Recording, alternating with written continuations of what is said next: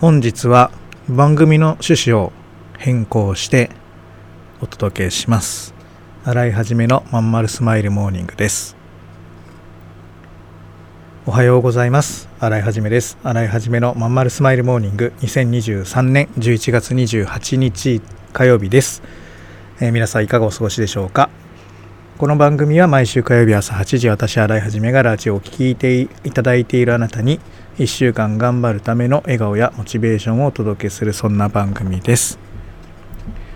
はい。今日はですねちょっと番組の趣旨を変更してお届けしたいということでえーとまあ何かというとえーとまあ何人かの皆様はすでにご存知のことと思いますがえーとまあ、私が普段やってるねあの企業18という、まあ、企業を目指す人のコミュニティ、えー、の会員さんのですね佐藤義也さんが先月末にお亡くなりになられたということを、えー、私あのつい先週ですね知りまして、えー、非常にショックを受けているというところです。えー、何人かの、まあ、彼自身ももう4年ぐらいですかね一緒にやってきたメンバーだったので、えー、子さんのメンバーの方はねもう顔も名前もよく知ってて一緒に飲み会やったこともある人たちですからそういう皆様には、えー、お伝えさせていただきました。はい。でえっ、ー、とどういう状況なのかと言いますとまああのえー私がそれを知ることになったのはですね、えー、お電話したんです。彼、あの、美容師さんなんですね。で、ご実家のあの美容室のお手伝いをなさっておられました。もともと独立されてたんですが、お店を畳まれて、でご実家に戻られて、それでまあ企業ワイントに参加されたと、まあ、そういう経緯なんですけども、そのご実家の方に私がお電話したんですね。で、まあ、なぜ電話をしたかなんですけど、あの、クレジットカードがね、あの、会費払いのね、が、あの、何週間か前かな、その電話する 3, 3週間ぐらい前だったかな、えー、2週間ぐらい前だったかな、ちょっと忘れちゃいましたけど、えー、カードがあの無効化されているという連絡があって、ね、えー、それで普段それでメールするんですね。あのそういうことはよくある話なのであの有効期限切れとか限度額オーバーとかねいろいろあるのでそういう人には連絡するとまあ、99.9%の方、あ、ごめんなさい、すぐあの登録し直しますっていう形でこう処理していただけると、えー、いう状態なんですね。えー、ところが、まあ、返事がなかったんですね。で、あれどうしたんだろうと。あの、吉谷さんって、すごく真面目な方で、本当にあのきちんとされてる方なので絶対にそんなことはないんでレスが早いんですよ彼、えー、なのでおかしいなと何かあったんだろうかってちょっと胸騒ぎがしていてでもそれでもねもう10日ぐらい待ったんです。何かまあお忙しいのかなと思って。で Facebook にもメッセージをあの1行入れてねあの吉田さんメール見てって言って送って。それでも10日ぐらい待って既読にもなってないんですねメッセンジャーが。でこれはいよいよよ何かあったんじゃないか入院でもしてるんじゃないかって思ったんです。で電話をねあのうん。ちょっとまあ僕じゃないんですけどうちのアシスタントの方から電話をしてもらって何かあったらその状況聞か聞けたらいいかなと思ってねちょっと電話かけてもらって、えー、そしたら出ないと。でまあ出ないことはまあありますよね。仕事中は出ない。だからまあもう一回じゃあ後で夜かけてみようかってかけた。そしたら、まあ、使われておりませんってなったんです。でこれはいよいよだなと思って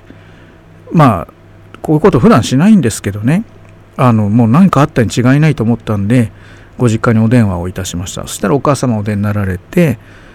えー、最初ねあの今日吉谷さんそちらいらっしゃいますか？って聞いたらあのちょっとお待ちくださいって言われてあのね、びっくりなさったんでしょうねきっとね。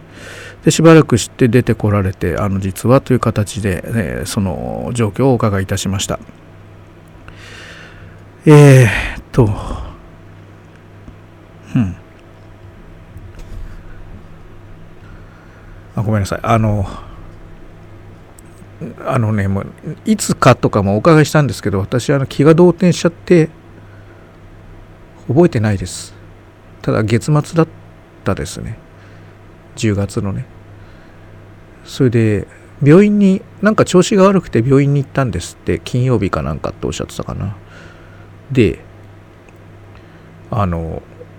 いやなんか分かんない。大したことないみたいなこと言われた後でしかも今元気じゃんとか言われたようで。じゃあ月曜日に大きな病院ね自警大っておっしゃってたかな。なんか行こうかとか言って戻ってこられて。でまあ眠って朝起きたらまあお亡くなりになってたという話をお母様からお伺いしました、まあ、警察とか入られて大変だったということもお伺いしました。うん。まあ発作なんでしょうか。私にはよく分かりませんが心臓が原因だというふうにおっしゃっておられました。はい。えー、吉谷さんはねすごくあのまあ、仲良くて一緒に遊んでたとかそういう関係性ではなかったですが、まあ、長くいてくださってたのっていうのと彼非常にあの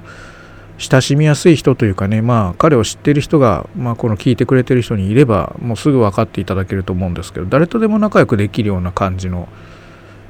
いつもニコニコしている。で訪問美容をやってた人なんでおじいちゃんおばあちゃんにねところに行って髪切ったり面倒見たりする人だったから、うん、しかもすごい格安でやっててね。だからあのすごい性格の優しい人だったね。うん。で訪問美容まあうちに来て初めてホームページ立ち上げてねあの美容師さんとホームページ立ち上げて、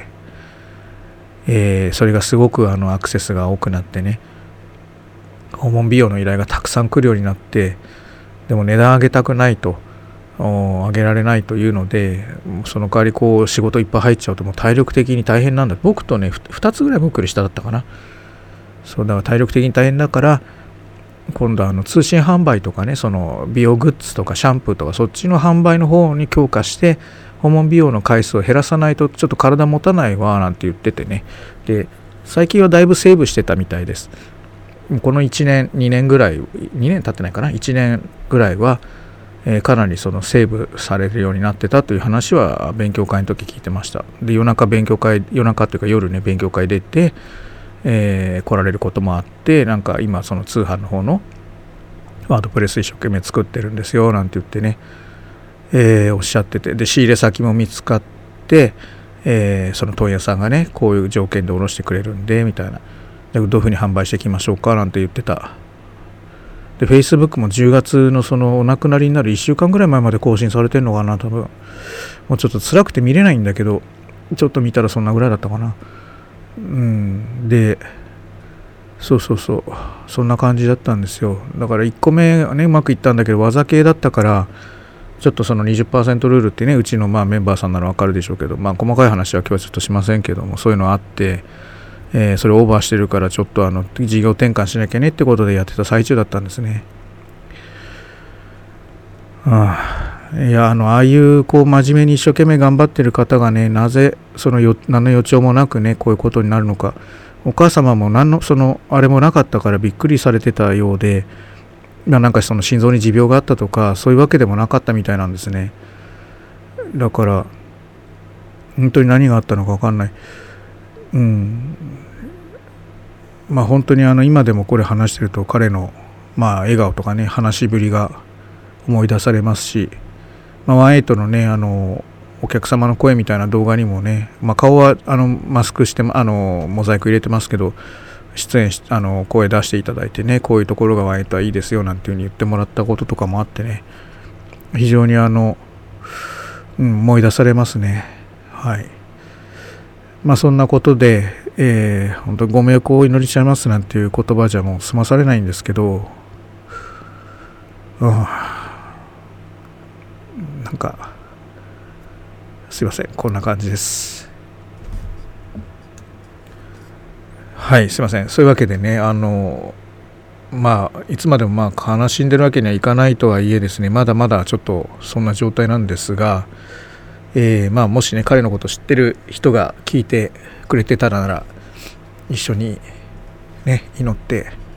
あげてください。で、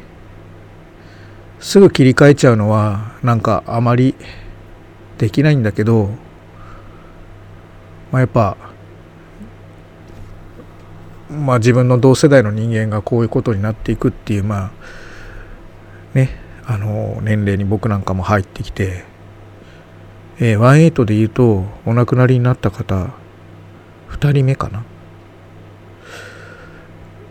もうややる気満々だった人がねはいだからあの人って正直本当にいつ何が起こるかわからないんですよ。まあ病気も事故もねいろいろある。だからやりたいことを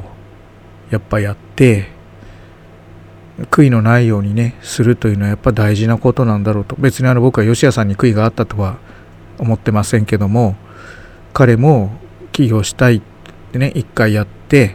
あの美容室で独立してまあまあうまくいかなくてで今度はその訪問美容やってうまくいって逆にうまくいきすぎちゃって今度事業転換してたととにかくやりたい形っていうのが彼の中にもきっとあってそれをやってる途中でね、えー、まあ断念することになったという部分に関してはまあ残念だっただろうと思います。えー、なのでね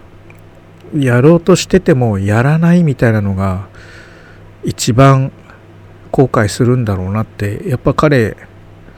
が教えてくれてることでもあるよね。まだこういう総括するの早いけど。うん。で18の中には18に入ってえー、それでもああだこうだと言ってしまってなかなか進まないという方も一部ですがいないわけではありません。で私はそういう方に対してやれよやれよということもないのでもちろんやってほしいからいろんなメッセージは出してますけどその方々がメッセージを読まなければそれまでなのでね。だけどあの何て言うんだろう。後でまあ後悔することになるかもしれないからね。うん。うん。やっぱね彼まだ彼そうだよ。だからお母さんもさもうお年でしょ？僕の年齢だとするとね。いろいろやってあげたかったろうね。ああとまだ独身だった。うん。彼女もいないって言ってた。あのまあそれは1年ぐらい前に聞いた時だけど。あんだけ一生懸命働いてたらねなかなかそういうデートする時間とかもなかったのかもしれないけどやりたいこといっぱいあっただろうね。うんなんかそう思うとうんとても残念です。まあでも彼のことだからまあ天国で今もニコニコ笑ってんだろうなと思います。でまあそんな彼の思いにまあ僕ら答えるっていうと変だけどね別に関係ない人だからってみんな思ってるかもしれないけどだけど自分のことに置き換えてみたらやっぱりそのねまあ繰り返しになっちゃうけどやりたいことやってないとってことあると思うからさなんか少しでもねその思いに自分自身の思いに応えてあげたらいいんじゃないかなって思います。吉谷さんは本当突然ね休止だって奥様奥さんじゃないあのお母様も何度も休止だったんですよって何度もおっしゃってたので本当に何の準備もなくスマホが鳴ってもメールが来てても何にもできなくて困ってるんだって言ってたけどね、だから準備もなく何が何が何だか分かんないうちに終わっちゃったのかもしれないけど、うん、まあそういうことも起こり得るからね本当に、うん、ごめんなさい吉野さんこんな話。えっ、ー、と本当安らかに眠ってください、うん、あのあなたのこと知ってる人はみんなすごいショック受けて悲しんでましたよ